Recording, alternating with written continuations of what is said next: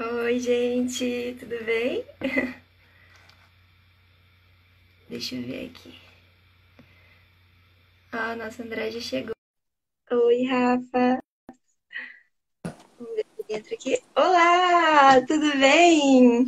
Como vai, Natália? Amigos do Move, tudo bem? Oi, que prazer te receber aqui. Muito boa noite. Boa noite, Estamos muito felizes mesmo, assim, que presente você ter recebido nosso convite de estar aqui hoje. A gente está, tá todo mundo muito ansioso por isso. Agradeço ao. Murilo, que foi muito paciente e persistente. Com certeza, ele estava com a gente o tempo todo e foi maravilhoso esse processo todo de preparação. E aí, como é que você tá? Sua noite, tá tudo bem? Eu gosto de brincar quando me perguntam como é que eu tô, dizendo assim: eu tô ótimo fora o resto. Muito bom. Fora o resto, tá Eu tô tudo bem. Aham, meu- meu coração tá aqui, ó. Também tô. A cara tá bonita, meu coração tá acelerado. Muito obrigada, assim. Acho que a gente, meu Deus, tem muita. Trigueiro do céu, é muita gente, meu filho. Eu tô acostumada nas minhas lives com 20, 30 pessoas, já tem mais de 300. Desculpa, eu tô ainda um pouquinho me acostumando com isso. Então, pessoal que tá chegando, muito boa noite a todos. É, eu vou apresentar então, André, para todo mundo. Primeiramente, então, eu falei que eu gostaria de agradecer por você estar aqui novamente. O MOV admira o teu trabalho como jornalista, né? Atuante dentro do meio, do meio ambiente, né? Dessa temática que poucos falam. A gente te agradece por isso. É, a gente admira o seu trabalho dentro do movimento espírita, como expositor, como autor de livros, livros esses que a gente utiliza nas nossas referências bibliográficas, dos nossos trabalhos. Então, você está sempre presente, né? O Ecologia e o Espiritismo. Então, assim, é, são várias obras. Agora você lançou uma última, né? A gente está agora em processo de leitura dela também para ir se atualizando, que é o Todos Somos Um, acho que é isso, né? A força do um. A força do um. Eu sempre confundo ela. a força do um. Então, é, então, assim, muito obrigada de verdade. É, porque, assim, a gente sempre nota que a questão ambiental, ela, e, a, e animal, consequentemente, ela tem ali um certo, uma certa dificuldade da gente, talvez, trabalhar isso dentro da doutrina. Então, saber que tem uma pessoa que está ali falando sobre isso, dando voz a isso, já é de grande estima para a gente. Nós, desde a formação do MOVE, a gente já queria muito, e as pessoas pediam muito a tua participação, que a gente fizesse algum tipo de parceria, e esse dia chegou. Então, assim, Que bom. muita gratidão mesmo. Então, assim, para começar, já que tem muita gente que é nova aqui, né, é, talvez nunca tenha ouvido falar do MOVE, eu vou me apresentar. Então, eu sou a Nath, eu sou do MOVE e eu sou responsável pelas lives do MOVE, a minha frente de trabalho. E o MOVE, ele nasceu assim com dois grandes incômodos, digamos assim, né? A gente percebeu, assim, o primeiro grande deles era a questão de ter muitos irmãos, assim, veganos ou, assim, é, atuantes dentro, ativistas dos direitos dos animais, agindo de uma maneira violenta com outros irmãos que estavam no processo, que ainda não eram veganos. Então, assim, chegava ali um, um certo desrespeito, uma soberba, e isso incomodava a gente bastante. O segundo grande incômodo era justamente isso que eu falei, um certo tipo de bloqueio dentro do movimento espírita, da gente falar com naturalidade desse tema e gerar uma resposta positiva. A gente sempre encontrou muito preconceito, é, muita opinião pessoal e nunca aquilo que realmente está na doutrina. E daí, lá em 2017, um grupo de, de amigos, assim, principalmente aí do Rio de Janeiro, é, resolveu montar um pequeno grupo para tentar fazer uma varredura assim, durante, em toda a doutrina, em toda a codificação, em todas as obras complementares. E a gente encontrou mais ali, a gente está num processo ainda de fazer o catálogo, mas são 180 referências diretas dentro da doutrina espírita, falando sobre os animais, falando sobre o que, que é a nossa conduta em relação aos animais, como deve ser ela. E a gente acabou criando esse catálogo de referências que é o nosso carro forte, digamos assim, dentro do nosso site. E aí, três anos depois, né, a gente se, já, já desenvolveu muito trabalho, né, que eu vou falar agora em seguida, mas nós somos, assim, principalmente somos espíritas conectados virtualmente, cada um de uma região, assim, do país. Inclusive, temos uma amiga que é de Portugal, então a gente tem uma, uma pessoa do exterior que está com a gente. E, assim, o nosso assim, nosso ponto central é a comunicação não violenta. A gente prioriza fraternidade, amorosidade, todos que são conceitos cristãos, né? Então, sempre na abordagem a gente aplaude, comemora, tá junto com todo pequeno passo que as pessoas possam dar em direção a uma ética animal e ambiental, consequentemente. Então, acho que assim, você até comentou na sua live na sexta-feira, né? Você tava com medo, assim, poxa, eu não sou vegana ainda. Mas assim, a gente, a gente já te aplaude demais, porque você, enquanto, enquanto jornalista que fala a respeito da, do desmatamento da Amazônia, saber que a agropecuária é a, o vetor principal de desmatamento é um grande reconhecimento. E saber que poder cortar isso, se abster da carne vermelha, já é um grande passo. Então a gente te aplaude, te admira e estamos juntos para as decisões que você quiser tomar em direção a isso. A gente vai estar aqui te apoiando e já abro o convite que se você quiser participar de outras lives com a gente, fazer outros projetos juntos, a gente está aqui, tá bom? Então, assim, é, baseado nisso que eu falei, né, em que a gente não pode tratar, se a gente quer um mundo de compaixão para todos os seres, não dá para a gente tratar é, os seres humanos com violência, né? Não dá para falar de violência com os animais tratando os seres humanos com violência. Então, por isso que a gente atua dessa maneira, a nossa principal abordagem. E aí, como nós não temos uma sede fixa, a gente trabalha primordialmente através de redes sociais, através de canais do YouTube. A gente agora criou um aplicativo também, então a gente está um pouquinho mais interagido, assim, mas a gente prioriza mais esses trabalhos virtuais porque tem um alcance maior também, né, das pessoas. Então, assim, alguns dos projetos que o Move faz. A gente trabalha com artigos, então a gente faz é, artigos extensos, com referências doutrinárias, com referências científicas no nosso canal. A gente tem cards que falam sobre, é, pegam citações desse catálogo e colocam uma imagem de um animal e, e ali um comentário rápido da doutrina. Nós fazemos todo domingo, 8 horas da noite, oração pelos animais, ao vivo no YouTube, às 8 horas da noite. Nós temos e-books também de receitas vegetarianas para serem aderidas no centro espírita. E a gente está oferecendo. Tem as Move Lives, que eu estou responsável nessa frente de trabalho. Tem os Movecasts, que agora a gente está fazendo esse livro aqui, que até recomendo, se você quiser, no Papo das Nove, recomendar, é o Evangelho dos Animais. É um livro muito bom e a gente está fazendo o podcast agora dele, né, que é o Movecast, que a gente faz comentários de cada capítulo do, do livro. Uma vez por mês a gente lança no YouTube. A Move Live que eu falei que eu faço é toda segunda-feira às 9 horas da noite é, também no nosso canal do YouTube, eu estou sempre lá chamando alguém para um convidado para falar. A gente tem trabalho com evangelização e mocidade, tentando é, levar a questão da ética animal no ensino, que é uma das bases nossas, não somente alimentação, levar isso para o centro espírita, mas principalmente educar as novas gerações nesse novo conceito. É, e a gente também pode fazer exposições doutrinárias, cada um na sua região, isso é muito importante, porque impacta ali pessoalmente, né? Cada, cada região. E a gente agora, então, com a quarentena, tá todo mundo, né, preso em casa, a gente pode fazer essa interação. Eu posso falar numa mocidade lá no Acre que as pessoas vão me ouvir, porque a gente tá todo mundo aqui, né? E só para fechar, o que, que é essa tal ética animal espírita que a gente tanto fala, né?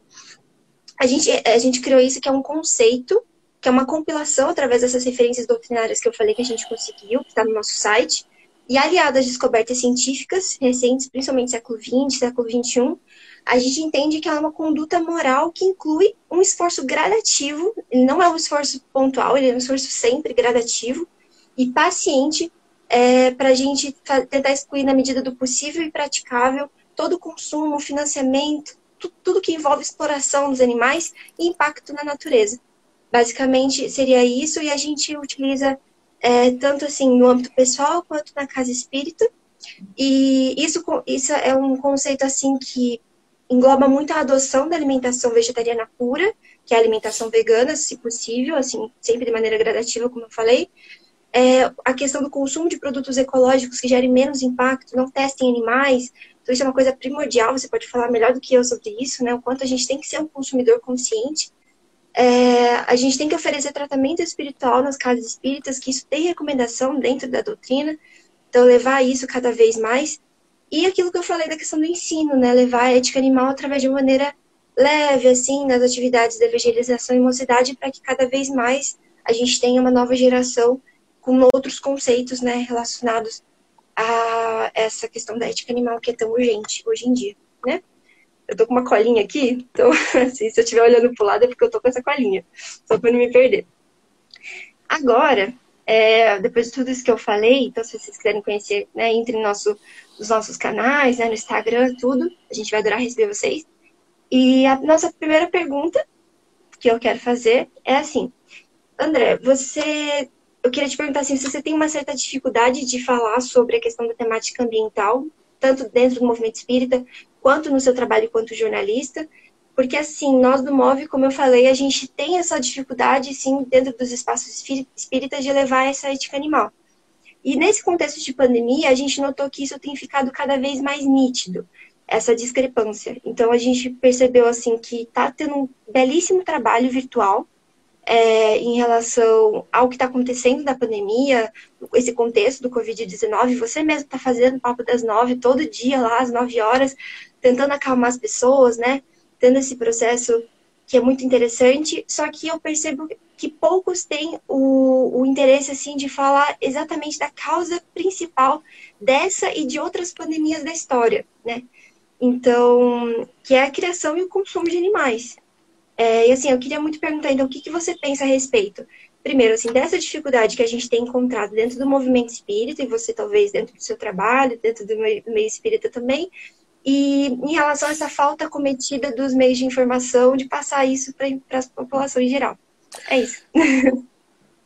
Não, não, não percebo essa dificuldade, muito pelo contrário, na verdade. Eu acho que existe um espaço muito bom para reportar o que a ciência já descobre, investiga, nem sempre com 100% de certeza, mas que uhum. boa parte das patologias que assustaram a humanidade no final do século passado e nesse século tem origem numa forma, eu diria, afoita, assodada, da humanidade avançar sobre os reinos vegetal e animal. Então, a gente vai ter algumas evidências, por exemplo, de que o vírus HIV, que era endêmico numa espécie de chimpanzés na África, passou é, eles chamam de spillover, que é o vírus que de alguma forma está circunscrito a uma espécie animal e que quando o homem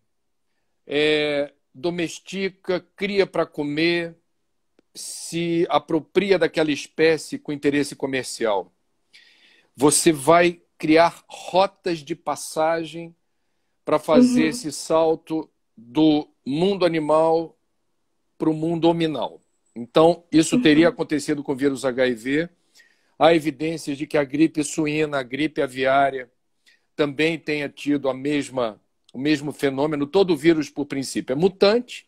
Os vírus que ocorrem no mundo animal, quando a gente avança o desmatamento, acessa grupos de animais que hospedam certos vírus, estabelecemos essa relação promíscua com animais de criação em grandes mercados ou por outras várias rotas possíveis, esse spillover acontece, esse salto, e o novo coronavírus teria essa mesma biografia. Quanto à dificuldade de falar sobre isso, não, eu, eu realmente, com toda franqueza, pelo contrário, eu vejo, por exemplo, uhum.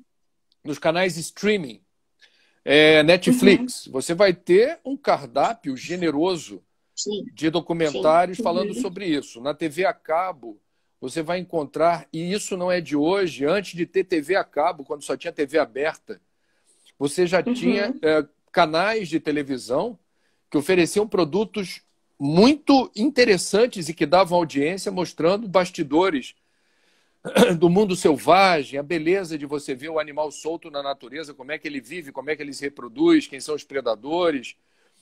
Uhum. E no meio espírita, eu tenho o orgulho de me dizer amigo da maior autoridade do Brasil, é, que tem uma facilidade enorme, porque é uma pesquisadora reconhecida no meio acadêmico, que é a doutora Ivênia Prada, da USP. Uhum. Doutora, que é alguém que abre caminhos no movimento espírita Sim. através de uma pesquisa muito séria e muito bonita, ela uhum. pega essa colcha de retalhos que são fragmentos de citações sobre a realidade espiritual dos animais Isso encontra pulverizado nas obras básicas, encontra-se pulverizado em obras psicografadas por Chico, Divaldo, Raul, e ela uhum. lança obras que são referenciais para quem queira estudar esse assunto. Um resumo uhum. De como o pensamento da doutora Ivênia Prada explica os animais segundo o Espiritismo está aqui. Animais são espíritos, portanto, o animal tem alma, são seres inteligentes, e o instinto é uhum. é uma manifestação desses rudimentos da inteligência. Os animais reencarnam, eles uhum. evoluem. Existe, uhum. portanto, um laboratório evolutivo onde vai germinando lenta e progressivamente a consciência. Sim. Eles emitem o pensamento em ondas fragmentadas. E doutor Irvênia, portanto, e eu me identifico muito com ela, é uma pessoa uhum. que abre caminho no meio espírita num país que gosta de dizer os espíritas. É a maior nação espírita do planeta.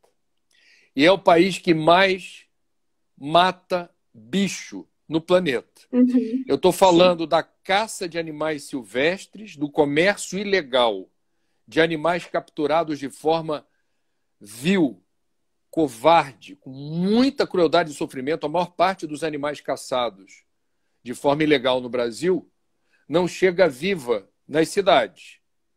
Isso já uhum. é uma uhum. matança horrorosa. E essa uhum. matança uhum. ela se desdobra nos abatedouros oficiais ou clandestinos, na chamada produção de proteína animal. E aí temos uma curiosidade na nomenclatura. Eu sou da área da comunicação. Uhum. Quando a gente fala, o que, que você faz da vida? Eu sou produtor de proteína animal. Proteína uhum. não gera empatia. A proteína é coisa. Coisificar bicho é chamar bicho de proteína animal. Então, quando a gente. A retórica, a narrativa, a, a, a maneira como a gente conta as histórias define a meu ver, a relação estabelecida com o que está sendo mencionado. Então, quando uhum. a gente uh, não chama de proteína, ou quando a gente, no país do churrasco, é isso que eu queria dizer, o Brasil não é apenas o país da maior matança de animais, é o país que cultuou o churrasco, ou seja, uhum. como um elemento cultural de entretenimento, de agregação de pessoas em torno de um braseiro, né?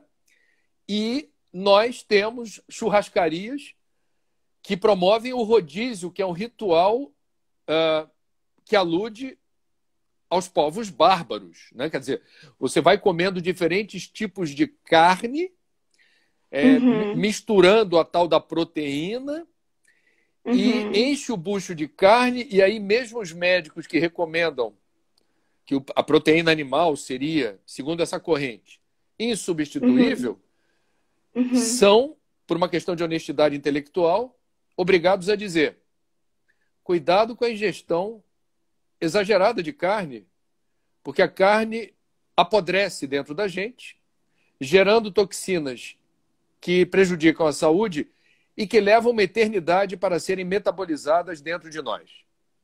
Então, uhum. eu estou fazendo aqui um resumo. Esse assunto Sim. é uma enciclopédia. Nós estamos falando de uma nova era onde jovens uhum. como você e a minha filha caçula, Raquel, que está assistindo essa live, porque ela está na direção do veganismo, ela tecnicamente é uma vegana, e uh, vocês estão determinando impactos importantes na indústria da morte. Eu vou explicar por quê. Sim. Sem muita explicação, para quem não é espírita, Uhum. Meninos e meninas muito mocinhos, muito jovens, já manifestam com muita clareza que não querem comer carne. E os pais ficam desconfiados e perguntam: quem é que botou essa ideia na tua cabeça? Foi a escola? Quem é? Fala. Quem, quem foi que falou essa besteira para você? E a gente está vendo as novas gerações muito firmes e resolutas, não querendo comer carne, com muita clareza. Uhum. Uhum. E isso cresceu de tal maneira, isso é algo absolutamente. Isso viralizou. E, e isso alcança tanta gente no Brasil e no mundo que a indústria da proteína animal no Brasil, você está acompanhando isso, já lançou produtos como uhum. hambúrguer vegetal e outras inovações para não perder mercado. Então, hamburgueria, se não tiver no cardápio hambúrguer vegetariano ou vegano, perde cliente. Uhum. Então é disso que estamos falando. Há uma nova cultura em curso. Essa cultura privilegia uma alimentação saudável, vai na direção dos alimentos orgânicos, vai na direção dos alimentos certificados, do ponto de vista uhum. da obediência à legislação ambiental e na, na, direção de legislação trabalhista, que não tenha mão de obra equivalente à escravidão, uhum. e na uhum. direção daquilo que não tenha sofrimento, dor, crueldade imposta aos nossos irmãos em evolução que estagiam num degrau diferente. Sim. Ah, então, é isso que você, são várias coisas, né, que eu fiquei captando aqui do, da sua fala. Primeiro, você falou da questão da, da doutora Ivênia, né? Eu faço veterinária na USP. Então, ela foi a docente, não cheguei, infelizmente, não cheguei a pegar aulas dela, né? Mas ela é do setor de neuroanatomia lá. E eu, eu tenho amizade com elas, a gente está fazendo ali uns projetos, talvez, ali de, é, de reabrir, porque já existia um grupo de estudo sobre espiritualidade dos animais, e quando ela se aposentou, é, esse grupo acabou tendo uma falta né, da organização e acabou morrendo. E aí a gente está pensando assim, depois após a quarentena, em retornar a isso porque é muito importante. A gente percebe tanto em universidades de medicina, você vê a espiritualidade atuante, né, grupos de espiritualidade falando cada vez mais sobre isso, você vê simpósios, e a veterinária tá, precisa começar a ter mais isso, né? É, em relação à questão de consumo e criação de animais, o MOV tem um artigo que o Rafa escreveu, é, e a gente tem a nossa primeira Move Live, a gente fez a partir desse artigo, né? Então tá disponível no nosso canal no YouTube para quem tem interesse. Mas, assim, para mim que estudo veterinária é uma coisa muito complexa, porque você. Isso que você falou sobre proteína animal é muito verídico. A gente realmente é, é meio que doutrinado a, a estudar a produção animal no sentido de que a gente vai acabar com a fome no mundo, de que a gente precisa alimentar pessoas. E isso é uma, é uma coisa muito complicada a longo prazo. Você ter estudantes que passam para uma universidade, uma graduação, que eles começam com aquele amor pelos animais, começam com aquela dedicação de querer amar todos e se dedicar a isso e tudo mais, e saem da graduação robotizados, insensíveis, né, insensibilizados, tratando é, animais com diferenças muito contrastantes. Então, você tem o cão, o gato, os pequenos animais com todo amor, carinho, frufru, e você vê uma, uma leva de outros animais sendo totalmente desprezados e tendo, assim, pouco reconhecimento da, da questão da ciência deles. Então, a gente tem, assim, nos últimos cinco, oito anos, mais ou menos, é, uma, um início da questão da, do bem-estar animal, da ciência do bem-estar animal. E isso, assim, sinceramente, ela é uma coisa meio paliativa. Não que ela não seja importante, ela é primordial. Estudar o comportamento dos animais, estudar o bem-estar. Só que isso devia ser uma coisa mais, sabe, horizontal para todos os seres. É, no, no, sentido que a gente estuda. Só que quando você pega a produção especificamente, ela está voltada para o bem-estar do ser humano. Ela está voltada em tentar fazer com que um suíno é, fique menos estressado possível no transporte, para que eles não se não se choquem entre eles, não gerem hematomas na carcaça e isso não vai prejudicar fisicamente o, o, a aparência da carne. Então sempre tem esse aspecto muito de antropocentrismo mesmo, de achar que a finalidade do animal é o homem. E assim, dentro do próprio veganismo, você tem duas grandes vertentes, isso as pessoas não sabem, mas existe, que é o do, do bem-estarismo, que é mais ou menos essa vibe, no sentido assim, é, eu não quero consumir esse tipo de produto porque eu sei que tem crueldade. Mas a partir do momento que eu souber que esse alimento é certificado, que esse alimento não tem nenhum tipo de crueldade no processo de fabricação dele, então tá tudo bem consumir.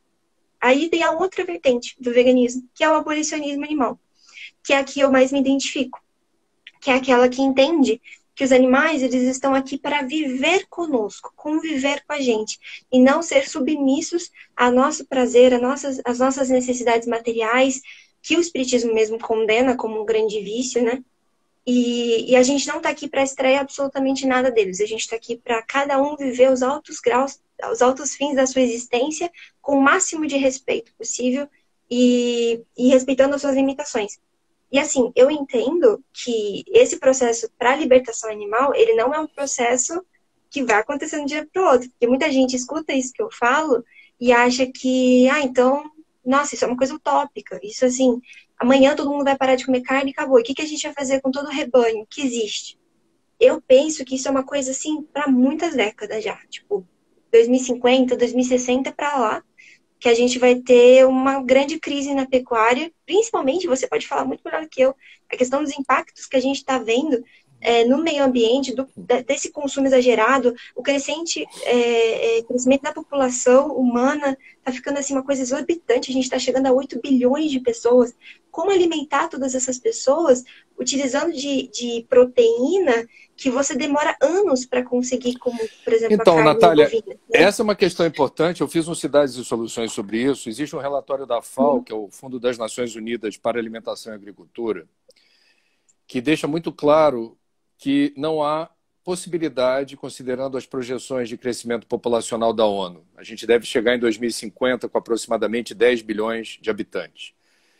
E a FAO, com muita serenidade, não é terrorismo, não é vaticinar um, um roteiro distópico de ficção uhum. científica. Uhum. Não há como prover a humanidade do prato feito que vende ticket de refeição por aí, que é duas porções de cereais, salada, legume e carne. Não haverá carne para esse povo todo. E aí, isso já está inserido no cardápio de boa parte do mundo, no Oriente e na África, que é a proteína que tem origem nos insetos. Né? Então, uhum. eu estive em São Paulo gravando o programa num restaurante que tem como o chefe do restaurante, que é um chefe de cozinha, uma formação específica na manipulação uhum. de diversos insetos que são uhum. ou processados, eles viram uma poeirinha, ou eles uhum. têm a sua resolução natural, que é meio nojenta, dependendo dos pruridos do consumidor.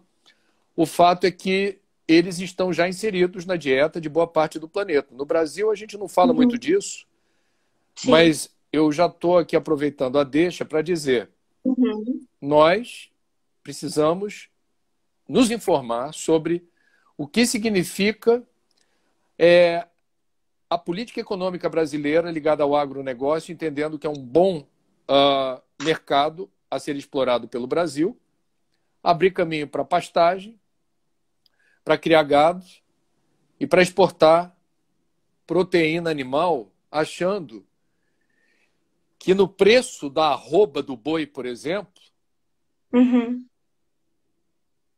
é um bom negócio porque é uma commodity, o preço é atraente. A gente não insere na arroba do boi os danos ecológicos causados pela criação do boi, qual seja um grande emissor de gases de efeito estufa pelos arrotos.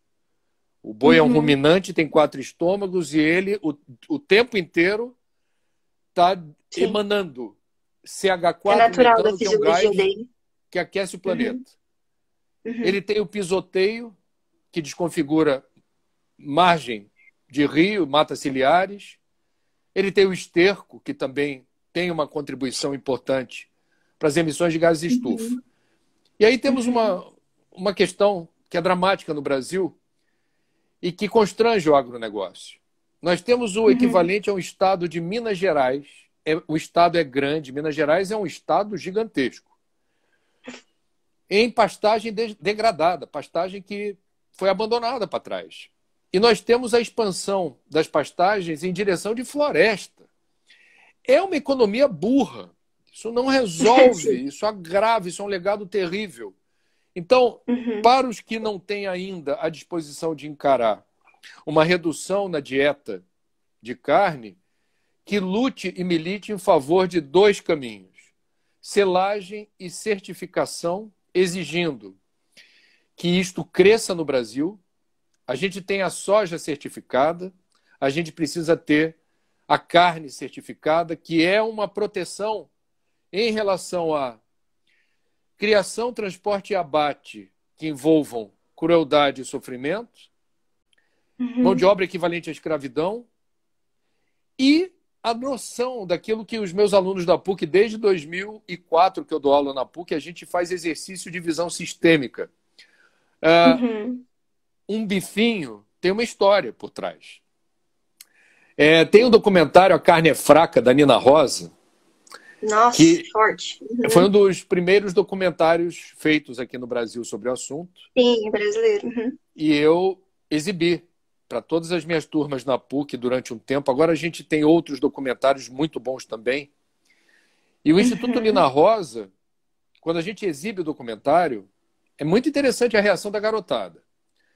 Porque tem pelo menos, vamos botar aqui em média, de uma turma de 30, uh, dois a três não aguentam e saem da sala.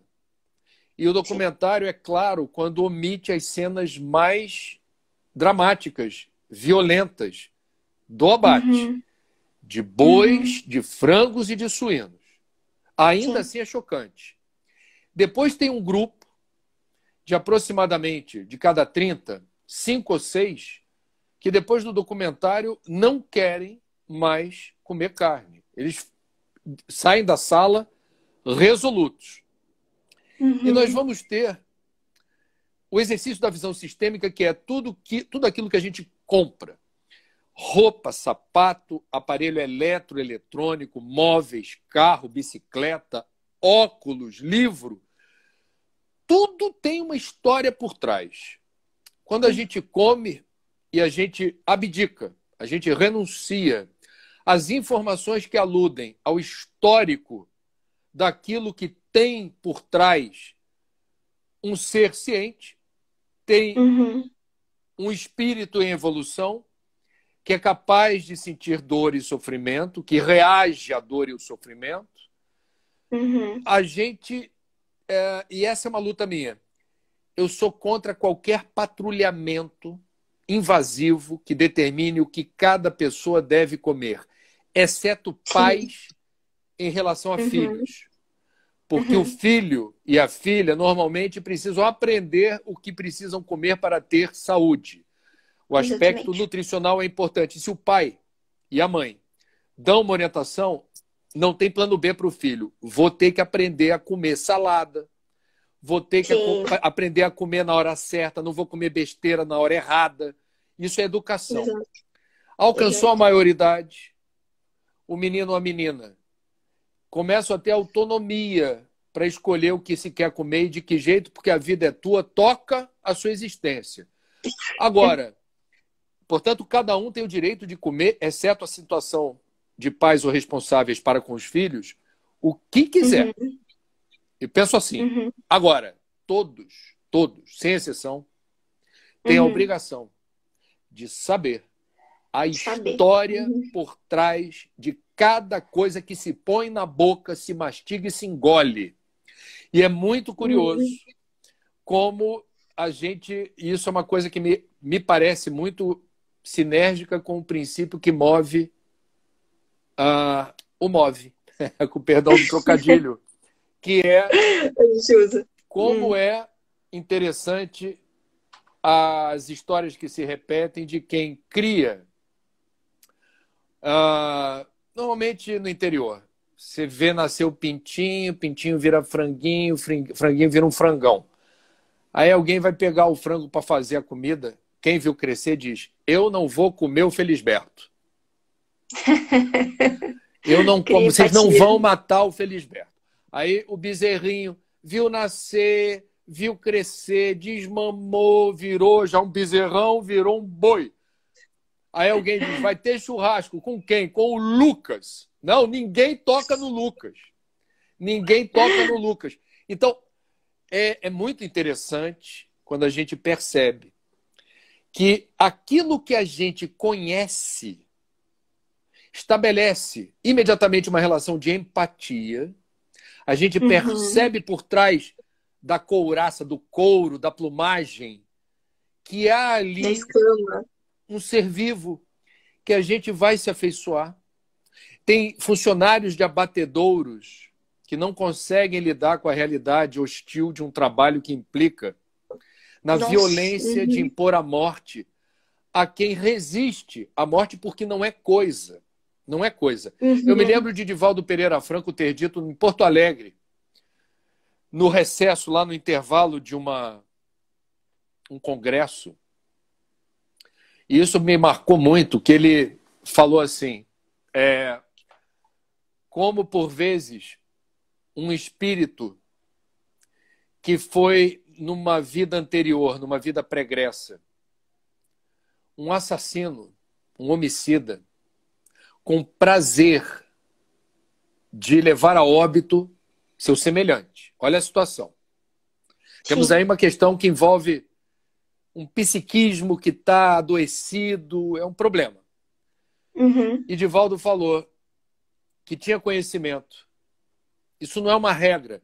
Tem gente boníssima trabalhando em abatedor, eu não vou fazer juízo de valor de quem Sim. precisa ganhar a vida, é o que aconteceu, a pessoa nem gosta de trabalhar com aquilo, está ali e vai dizer: é. eu não tenho estômago para isso, mas eu preciso dar de comer. Cada caso é um caso, eu não vou generalizar. Exatamente. Mas o Divaldo mencionou o caso de homicidas empedernidos no prazer de matar, que a solução encontrada para a espiritualidade foi qual? Vai trabalhar em abatedouro. Nossa. Dilua, dilua esse ímpeto homicida em outra frente. Na visão uhum. de vocês, provavelmente ele continua sendo um criminoso. Agora, uhum. evolução não dá saltos. É processo não. contínuo, lento e progressivo. Uhum. E a nossa uhum. relação com os bichos está mudando, haverá de mudar ainda mais, se não pelo amor, pela dor de não ser possível alimentar um mundo com proteína animal, que é a palavra que eles gostam de usar. O que a Sim. gente precisa fazer é tentar construir. Você começou a conversa falando uhum. da cultura de paz. Você não usou essa expressão, mas você falou que quem defende a paz não poderia, por um paradoxo, uma incongruência, ser uhum. tão é, ignorante por opção Violência. em relação à violência imposta na produção de, de alimento a partir dos animais. Sim. É... Agora, o mesmo princípio da cultura da paz nos leva a ter a compreensão, penso eu, que a gente não deve impor ou estigmatizar a quem uhum. ainda não é vegano, quem Exato. ainda não é vegetariano. Uhum. Porque eu, aí eu vou cometer aqui uma inconfidência. Tá. É, eu, obviamente, e eu aceito. Veja, todos nós temos as nossas falhas, limitações, imperfeições, eu tenho as minhas. É, uhum. Existe uma categoria ou de vegano ou de espírita vegano uhum. que é muito radicalizada e pega no pé dizendo assim: André, você não. Você é um ambientalista fake porque você não abandonou totalmente a ingestão Já de proteína. É. Eu é, cada um com o seu cada um. Eu não estou aqui para é, esvaziar a lógica de outra pessoa que, por outras formas, chegou a uma conclusão dessas. Agora, uhum. isso não é construir uma cultura de paz. O Murilo, por exemplo, do Move, é um cara muito interessante porque ele, de forma generosa, ele é muito fofo. Se habilitou a me ajudar, se eu quisesse essa ajuda luxuosa, a uh, ter uma pessoa que pudesse me auxiliar ou uhum. que eu pudesse acessar um conhecimento específico no sentido de substituir a altura à proteína animal.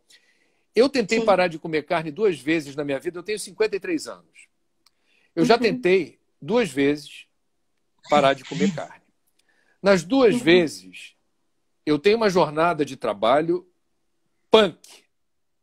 Eu não uhum. tenho uma palavra em português que possa explicar bem. imagina, imagina. Eu vou colocar em quatro letras, em inglês. É punk. É, e aí, eu não tenho horário certo, por vezes, para comer, não tenho hora para chegar em casa, o lanchinho Sim. da rua. Eu vejo pela Raquel, minha caçula, ela, quando tirou carne da vida dela e virou vegana, o que ela está comendo, eu brinco com ela, falei, Raquel, minha filha, você está comendo como um boi. Sim. Então, o vegano, ele tem que ter tempo para comer e mastigar direitinho mais alimento. Eu estou falando uma besteira aqui ou não? Ah, assim, é, essa questão que você falou da rotina punk, eu te recomendo o documentário. Não sei se, acho que a sua filha não, deve não, ter visto. Estou falando é o... de comer mais do que alguém que, uhum. de repente, está mais afeiçoado ou habituado uhum. a um prato Ah, no começo. No Pronto, começo, então, sim. Então, tem uma questão aqui, logística, que hoje, com orientação de uma nutróloga, que me recomendou fazer essa paralisação do, da ingestão de proteína animal por etapas. Uhum. É, esse ano, eu não coloquei nada que venha de boi na minha boca. Esse ano, eu reduzi drasticamente a, a ingestão de outros animais. O peixe sofre um pouquinho comigo ainda. E, obviamente, é um eu estou respeitando é, o andar da minha carroça. Claro. E eu não vou posar de bonzinho para um segmento uhum. numeroso que me acompanha de vegano e vegetariano para posar bem na foto. Não, então, é, credibilidade, que, que é a moeda forte do jornalismo, Sim. ela se baseia na expressão da verdade. Então, uhum. eu não tenho nenhuma vergonha de dizer que a minha dificuldade é parar de comer carne gostando de comer carne e sabendo uhum. das implicações. Por exemplo, uhum. Eu, é um dilema. Eu tenho essa vulnerabilidade. E eu, quando abdiquei de carne de boi, não é porque eu não gosto de carne de boi. É pela causa, né? Então, eu assumo Exato. um sacrifício na boa. Fala assim, Exato, ah, mas dá para ser feliz sem? Dá. Pior que dá. muito.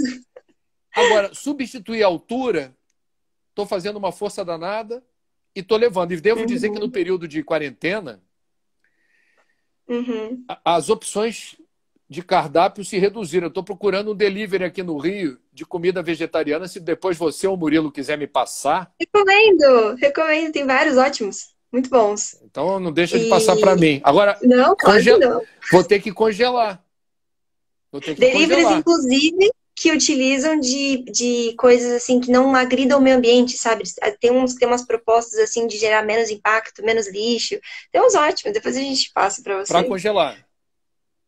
É Também, congelar? não, sim, claro, dá para É o que eu tô te falando, minha né? vida é aquela vida de vamos que vamos. Correndo, Todo mundo tem uma cá. vida assim, editada, claro. Não, mas é isso que você falou é uma obrigação, é óbvio. Eu amava comer carne, amava tomar leite. Eu sou do sul, eu sou daqui de Curitiba.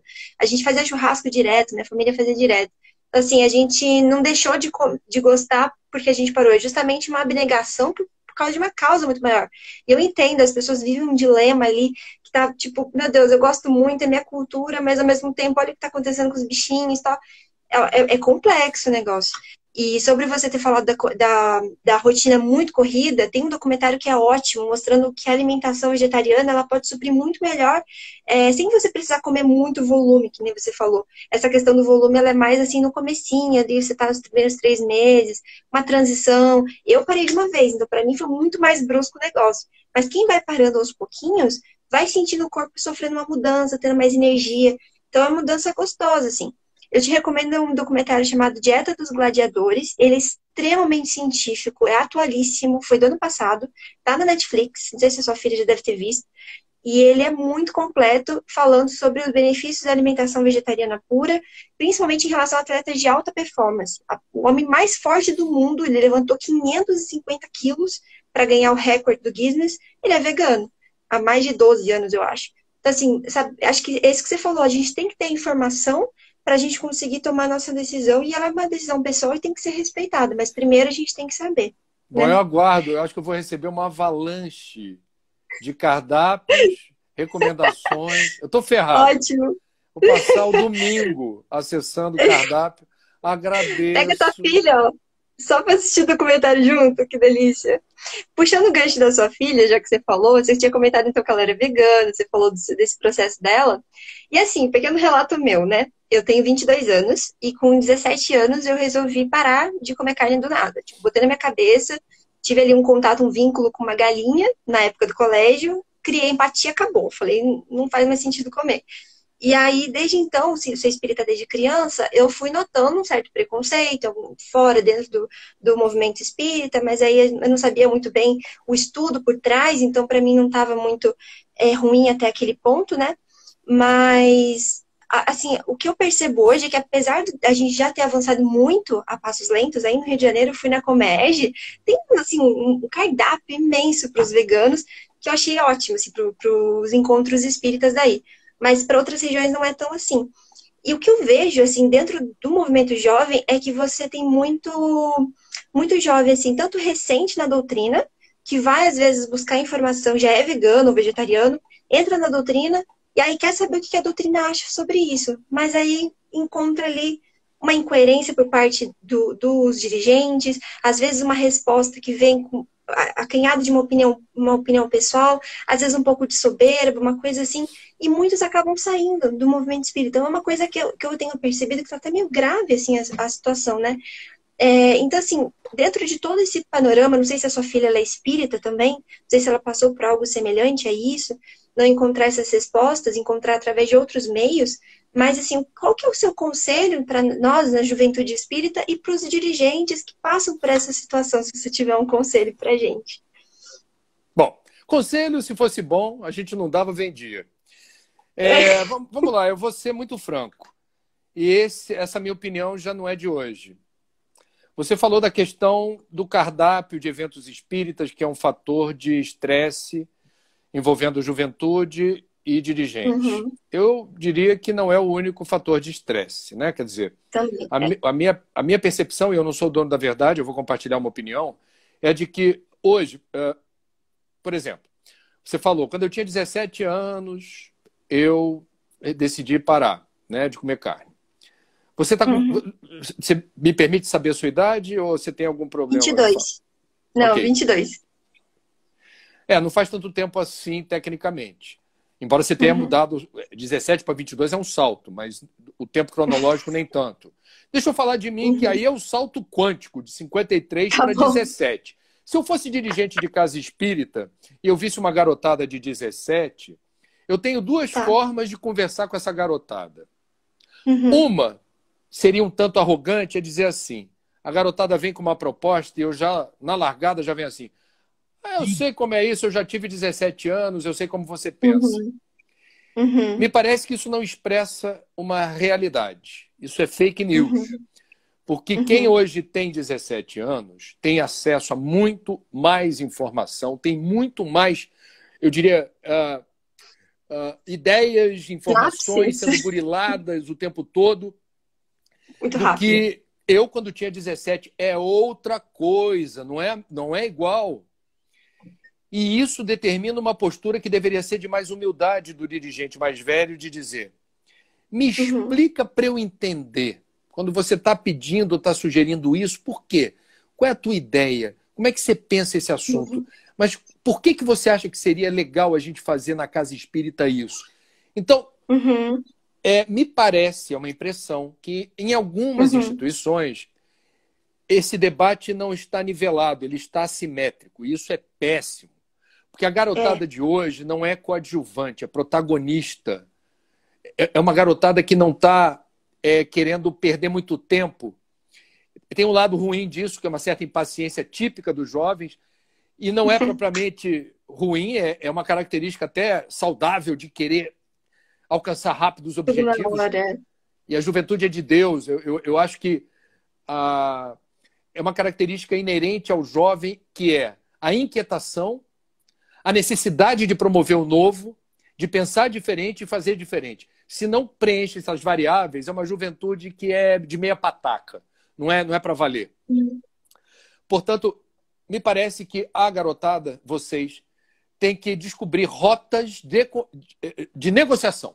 Vocês têm que descobrir como é importante para vocês uma uhum. conversa no nível que vocês acham que vocês merecem. E deixar claro o que está em jogo quando o diálogo não está aberto. O prejuízo que isso causa para o movimento espírita quando os jovens não têm voz nem vez e não podem desenvolver é, trabalhos inovadores, novas rotinas, novas abordagens. E acho que tudo o que vocês estão falando encontra aqui ou ali o amparo de pessoas mais velhas. Irvênia Prada, que eu citei uhum. na largada da nossa conversa, ajuda a dirimir, ajuda a parar arestas, Quando alguém vem dizer, mas isso é coisa de você, 17 anos, vocês estão. Não, não, não. Doutor em veterinária da USP. Se o senhor quiser, eu apresento para o senhor ou para a senhora, para a gente ter aqui uma, um balizamento do que estamos propondo. Então, uhum. uh, vamos lá. Natália, numa boa. O que eu acho é que vocês não têm que ter nenhum receio de seguir em frente, uhum. batalhando e militando em favor das ideias que vocês construíram a convicção de que são as ideias que merecem ter voz e vez espaço, é, alcançando outras, outros ambientes, outros horizontes. Vamos trabalhar nas redes virtuais, vocês já estão fazendo isso. Vamos batalhar no campo musical, no campo artístico, com peças de teatro, documentários. Vamos fazer uma minissérie gravada e editada no smartphone. Vamos fazer aqui parcerias com pessoas que estão na linha de frente do acolhimento, da recuperação veterinária, da promoção de doação de animais domésticos. Vamos conversar com agrônomos, agrônomos e veterinários que dão é, instrução técnica para produtores rurais.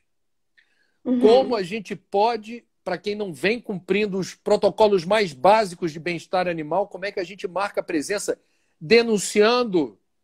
Vocês podem também fazer campanha dizendo assim: olha, não consumam esta marca, cuidado com esse camarada, cuidado com fulano de tal. Na era das redes digitais, vocês têm um uhum. canhão, um canhão, uhum. que pode ser usado para o bem, para a promoção da paz, constrangendo quem de forma sistemática boicota de maneira desonesta o bem-estar animal.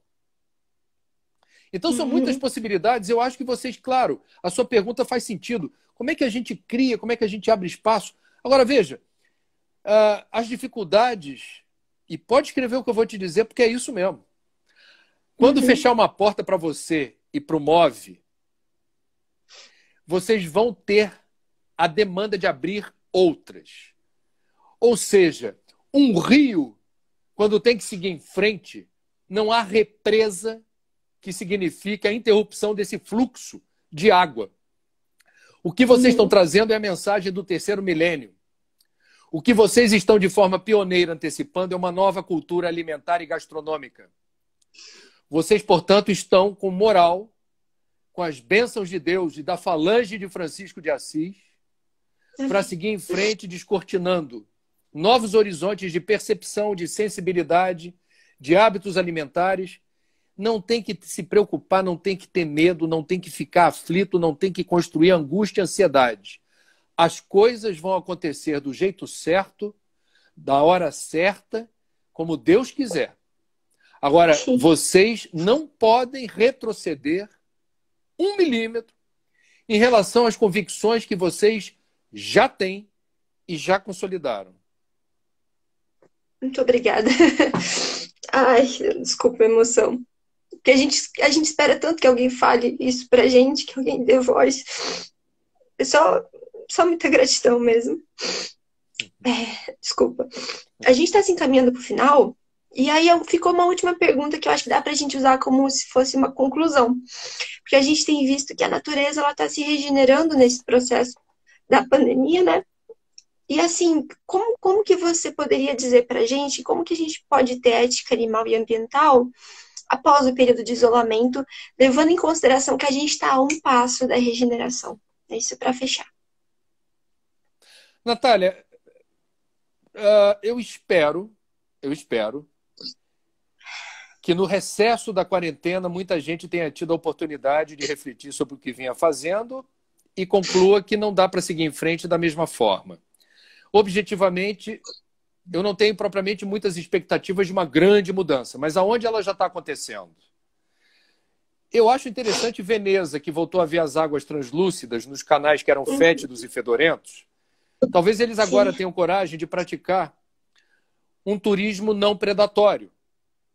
Uhum. Porque fica mais fácil vender Veneza sem cheiro de esgoto e canais fétidos. É, Amsterdã, na Holanda, fez uma escolha. É uma das cidades mais importantes da Europa, e por que não dizer do mundo, já adotou agora, durante a pandemia e por causa da pandemia, o recesso da cessação de atividade econômica encorajou o quê? Vamos seguir as orientações de uma economista de Oxford que escreveu um livro chamado Economia Dunnett, que estabelece uhum. que deve se respeitar um teto ecológico para qualquer modelo de desenvolvimento, geração de emprego e renda. Não dá para crescer por crescer. Tem um economista da PUC de São Paulo, Ladislau Dalbor, que fala uma frase incrível que é assim: crescer por crescer é a filosofia da célula cancerosa. Isso não nos convém. É, então, Amsterdã já fez uma escolha. Londres está voltando a permitir a circulação de pessoas, alargando as ciclovias, dando crédito para mais bicicletas, para quem tem a dificuldade de consertar a, a bike, a magrela que estava encostada, ou queira comprar uma bicicleta nova. O prefeito de Londres disse: Nós voltaremos da quarentena com mais bicicletas nas ruas, porque a gente quer menos fumaça, mais qualidade de vida e menos contato no transporte público. Isso é uma mudança real. E nós estamos dando, dando tempo para os ecossistemas marinhos, os estoques pesqueiros se reproduzirem. Uhum. São muitas espécies que estavam muito pressionadas e que agora elas estão retomando o prumo. Ah, no mais, eu não quero ser romântico. Eu acho que a gente ainda vai carpir um pouquinho até descobrir que não há outra solução para o mundo senão prestar atenção no grito da terra, que foi a expressão que Leonardo Boff, numa live que eu fiz essa semana, falou. Nós precisamos escutar o grito da terra e o grito dos pobres. E isso resume a encíclica do primeiro Papa Francisco da história, na encíclica que daqui a pouquinho, no mês de junho, completará cinco anos. Laudato uhum. si, louvado seja. Que é um hino de alerta para que prestemos atenção ao que Gaia, a Mãe Terra, tem é, direcionado a nós em sucessivos apelos. Então, nesse sentido, nós espíritas que não acreditamos no acaso, Natália, e amigos do MOVE, esse vírusinho ele trouxe um freio de arrumação para a gente aprender a fazer muita coisa diferente em diferentes setores da vida. Os animais estão ajudando muitas pessoas a não enlouquecerem dentro de casa. Animais domésticos estão ajudando as pessoas a não enlouquecer. O fechamento de frigoríficos no Brasil fez com que 500 mil bois não fossem abatidos no mês de abril.